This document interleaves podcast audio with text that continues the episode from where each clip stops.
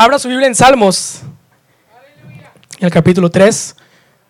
Ya el pastor me acaba de presentar. Iba a ser eso yo, pero ya lo hizo él. Abra su Biblia en Salmos, el capítulo 3.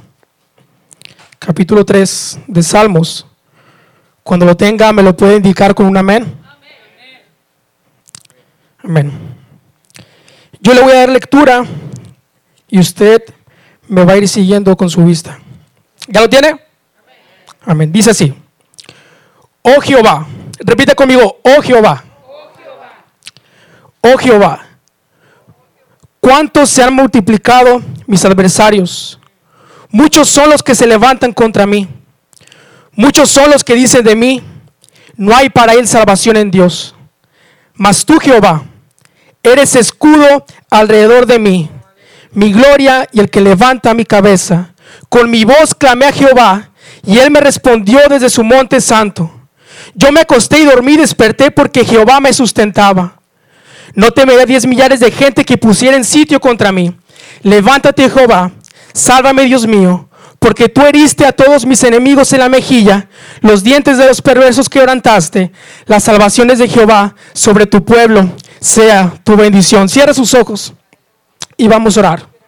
Señor y buen Padre Celestial, gracias porque en esta hora nos permites estar aquí, en tu presencia. Venimos, Señor, con un corazón humillado. Venimos, Señor, con un corazón que necesita de ti. Con un corazón sediento. Porque confiamos en tu palabra, Señor. Porque hemos confiado en tu bendito amor. Y es por eso que nosotros hemos correspondido a ti. Porque te amamos a ti, Señor, porque tú nos amaste primero. Es por eso que eres digno de adorar, Señor. Por lo que has hecho con nosotros. Por mostrar tu misericordia. Por ser el dador de nuestra vida. Que esta palabra, Señor, llegue a los corazones y sea como un consejo, Señor si bien es cierto, tu palabra es más cortante que espada de dos fríos. En tu nombre, Señor. Amén. Y amén. Puede tomar su lugar. El capítulo que acabamos de leer en esta hora, que se encuentra en el libro de Salmos. Este libro de Salmos tiene diferentes autores, muchos de ellos escritos por David en su gran mayoría, pero Específicamente este capítulo, el capítulo 13 que acabamos de leer, conformaba parte del himnario del pueblo de Israel. Así como nosotros cantamos, nosotros adoramos a Dios, el pueblo de Israel cantaba esto en las mañanas implorando por la misericordia de Dios. Algo que nosotros a través de las alabanzas hacemos. Pero las súplicas de David en estos versos son muy similares a las que nosotros correspondemos en nuestras debilidades.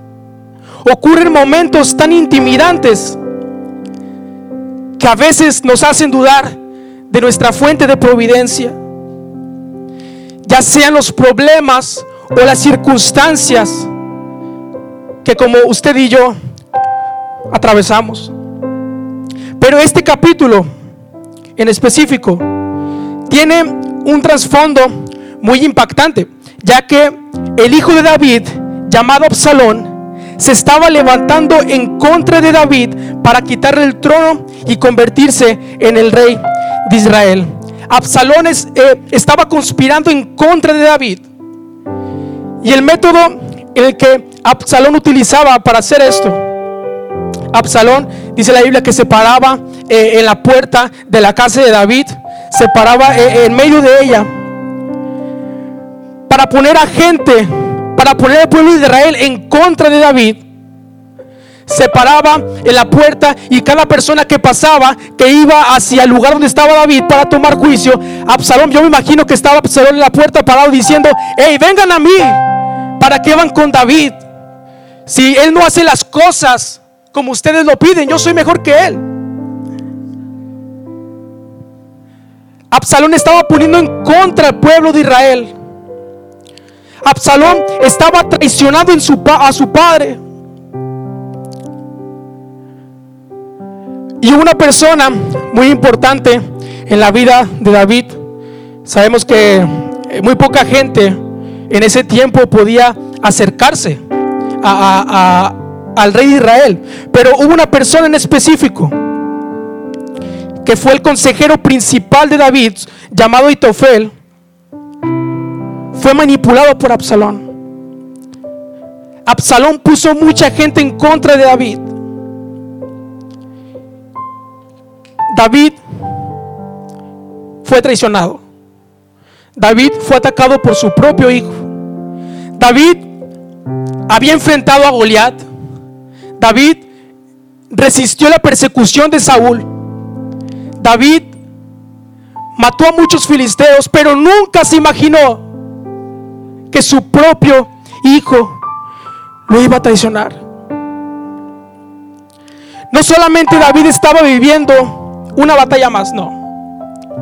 David estaba viviendo una crisis personal y una crisis familiar. La estrategia de David simplemente como rey de Israel, simplemente como un peleador en la batalla, él pudo como rey de Israel haber mandado un ejército para que fuera a derrotar a Absalón, pero no.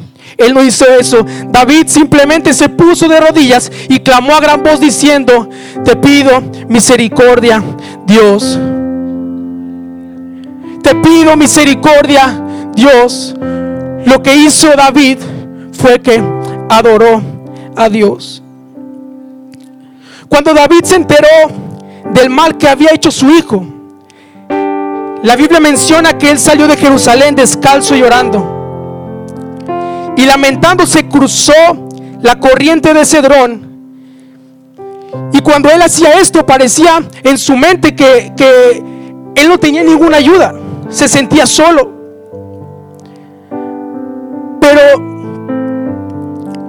en estos versículos estamos siendo testigos de uno de los sucesos más tristes en la vida de David. En segundo de Samuel, el capítulo 31 dice, y David subió la cuesta de los olivos y la subió llorando, llevando la cabeza cubierta y los pies descalzos. También todo el pueblo que tenía consigo cubrió cada uno su cabeza e iban llorando mientras subían. Se menciona que David eh, fue al monte de los olivos a buscar a Dios. El árbol de los olivos simboliza fortaleza. El árbol de los olivos significa abrigo y bendición. Y el monte de los olivos, sabemos que era el lugar preferido donde iba Jesús. Era el lugar donde Jesús eh, iba a buscar el rostro de Dios. Era el lugar donde les enseñaba a sus discípulos. Y también fue el lugar donde eh, oró a Dios de camino a la cruz. Pero es increíble las características que dicen de este pasaje acerca de David. Mencionaba que estaba llorando de dolor por la traición de su hijo. Menciona que estaba con la cabeza descubierta y los pies descalzos como los prisioneros de guerra. Pero en cambio David estaba firme en sus convicciones. A pesar del terror en el que se encontraba, esto no era una situación nada favorable para su vida. Estaba pasando una situación de vida o muerte. Porque su propio hijo lo estaba traicionando. David no se pudo sentir en la minoría. Él no pudo haberse dado por vencido. Sin embargo, él confió en Dios. ¿Usted puede imaginar a David en esos momentos? Al saber que casi 10 mil soldados querían matarle. Como decíamos, como rey de Israel simplemente pudo haber mandado a su ejército para derrotar a su hijo tuvo muchas oportunidades para eh, eh, poder eh, derrotar a su hijo.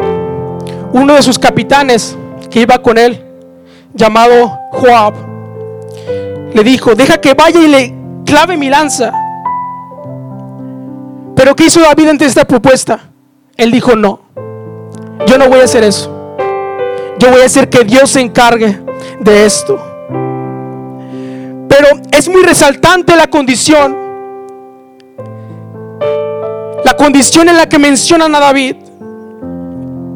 Porque alguien de su propia casa se le estaba revelando. Imagínese, hermano, el dolor que, que le causaba a David al pensar que su hijo estaba haciendo esto. Imagínese lo que le causaba a él como padre. Yo creo que para él no fue fácil. ¿Está de acuerdo? Para David no fue fácil. Pero si bien es cierto, hay muchas cosas que se pueden levantar en contra nuestra. Hay muchos eh, problemas, obstáculos que se pueden levantar en contra nuestra. Pero déjeme decirle algo, que muchos de esos obstáculos puede ser uno mismo. Cuando David decía, oh Jehová, cuántos se han multiplicado mis adversarios, muchos son los que se levantan contra mí. David sabía en ese momento que había miles de personas en contra suya. En su carne David se sentía abatido. En su carne David se sentía lleno de miedo. Se sentía lleno de temor como humano. Pero en los momentos más oscuros de su vida decidió buscar el rostro de Dios decidió buscar la misericordia de Dios. Porque cuando las circunstancias se vuelven en contra de nosotros, es tentador pensar que también Dios se pone en contra de nosotros. Pero aquí David muestra todo lo contrario. Que en medio de la dificultad, David nunca dejó de alabar a Dios. Que en medio de la prueba, David nunca dejó de adorar a Dios. David en esos momentos no estaba en su trono lleno de poder y autoridad. Estaba siendo perseguido por su hijo.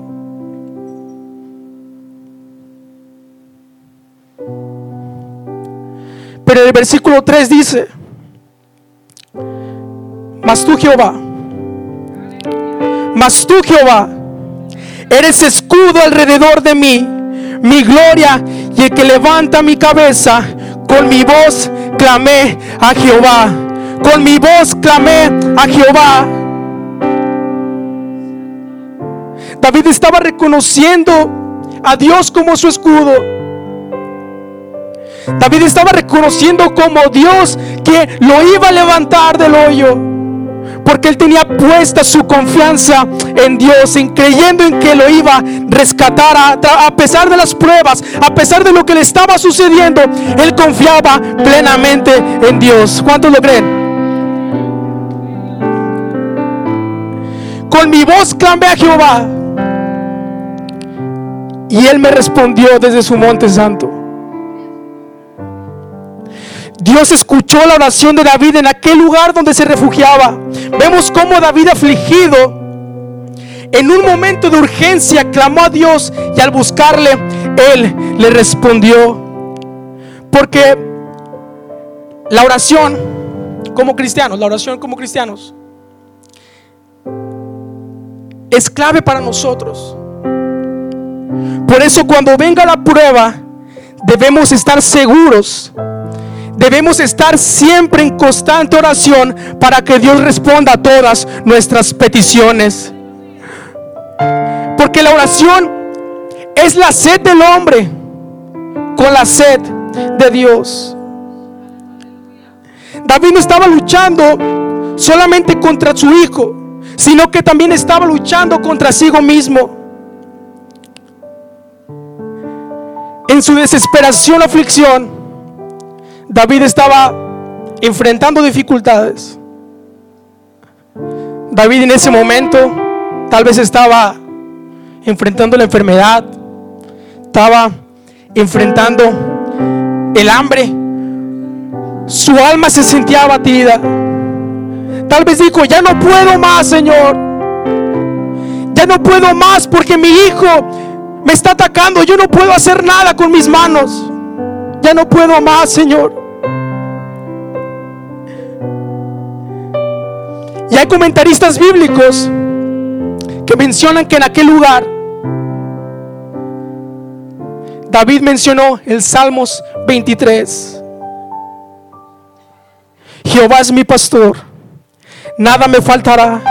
En lugares de deliscados pastos me hará descansar junto a aguas de reposo me pastoreará, confrontará mi alma, me guiará por sendas de justicia, por amor de su nombre. Aunque ande en valle de sombra de muerte, no temeré mal alguno, porque tú estarás conmigo. Tu vara y tu callado me infundirán aliento. Aderezas mesa delante de mí en presencia de mis angustiadores. Unges mi cabeza con aceite, mi copa está rebosando. Ciertamente el bien y la misericordia me seguirán todos los días de mi vida y en la casa de Jehová moraré por largos días. Moraré por largos días. David a pesar de la dificultad. David a pesar del momento.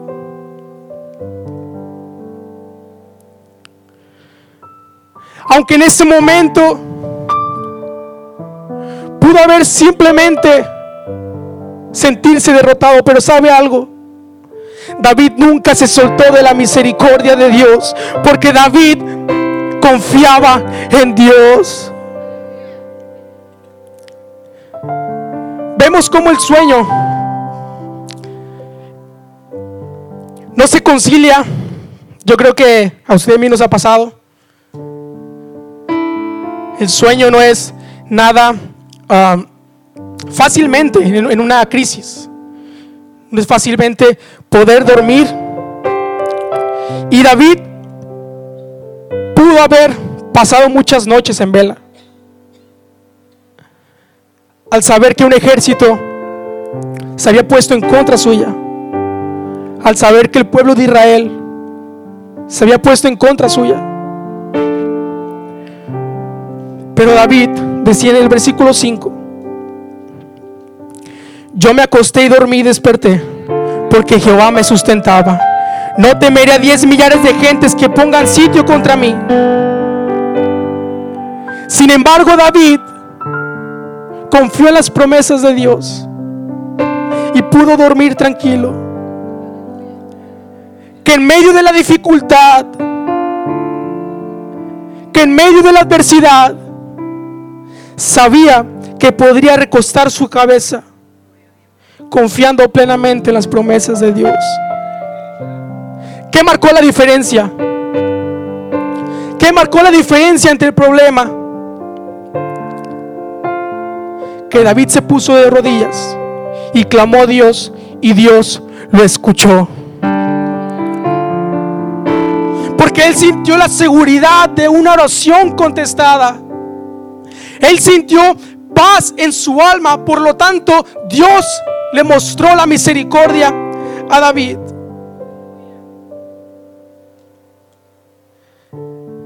David en este capítulo mencionó grandes verdades. Mas tú, Señor, eres escudo alrededor de mí. David reconoció a Dios como su escudo.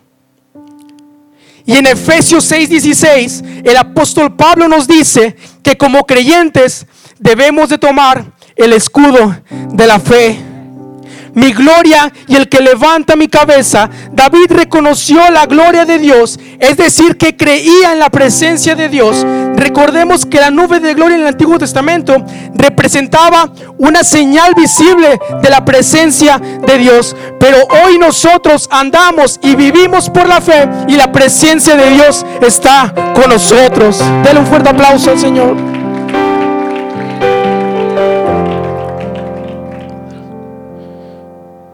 Dios le había, le había eh, prometido a David una casa. Le dio una bendición. Le dio una gloria. Le dio un reino.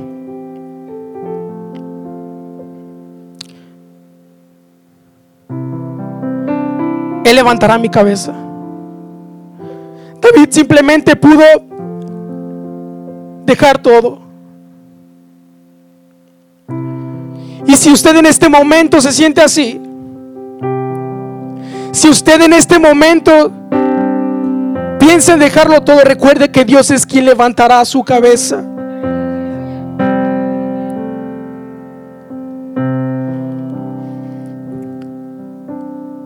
Reconozcamos que Cristo es nuestra paz. Cristo es nuestra paz. Que cuando estemos en las circunstancias, que estemos en los problemas, reconozcamos que Cristo es nuestra paz. La paz os dejo, mi paz os doy. Yo nos la doy como el mundo la da. No se turbe vuestro corazón, ni tenga miedo. No se turbe vuestro corazón y tenga miedo. Porque a través del amor de Jesús, a través de que Él dio su vida a la cruz del Calvario, nos otorgó una salvación. Nos prometió paz. Nos prometió amor. Nos dio todo. Porque sentirnos sin ninguna salida. Porque sentirnos que cuando estemos en alguna tempestad nos sintamos sin ninguna esperanza, si Cristo es nuestra esperanza. Es por eso que David confiaba en Dios. Es por eso que David clamó a Dios y Dios le respondió. Hemos entendido que Dios es lento para la ira, pero su misericordia nos alcanza. Dios nos recuerda que al enfrentar la crisis, las decepciones, aquellas circunstancias que nos decepcionan o causan dolor, en medio de toda dificultad, adoremos a Dios. Exaltemos su nombre en medio de la prueba, en medio del dolor. Veamos a Dios como un Dios de amor.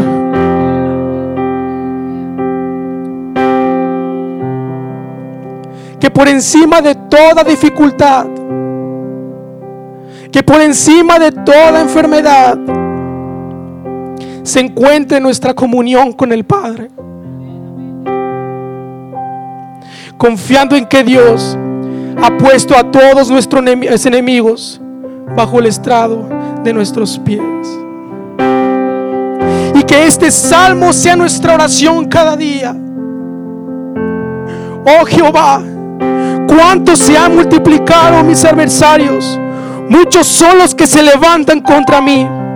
Muchos son los que dicen de mí, no hay para él salvación en Dios. Mas tú, Jehová, eres escudo alrededor de mí, mi gloria y el que levanta mi cabeza. Con mi voz clamé a Jehová y él me respondió desde su monte santo. Yo me acosté y dormí y desperté porque Jehová me sustentaba. No temeré diez millares de gente que pusieren sitio contra mí. Levántate, Jehová, sálvame, Dios mío, porque tú heriste a todos mis enemigos en la mejilla, los dientes de los perversos que van traste, las salvaciones de Jehová sobre tu pueblo sea tu bendición. Póngase de pie.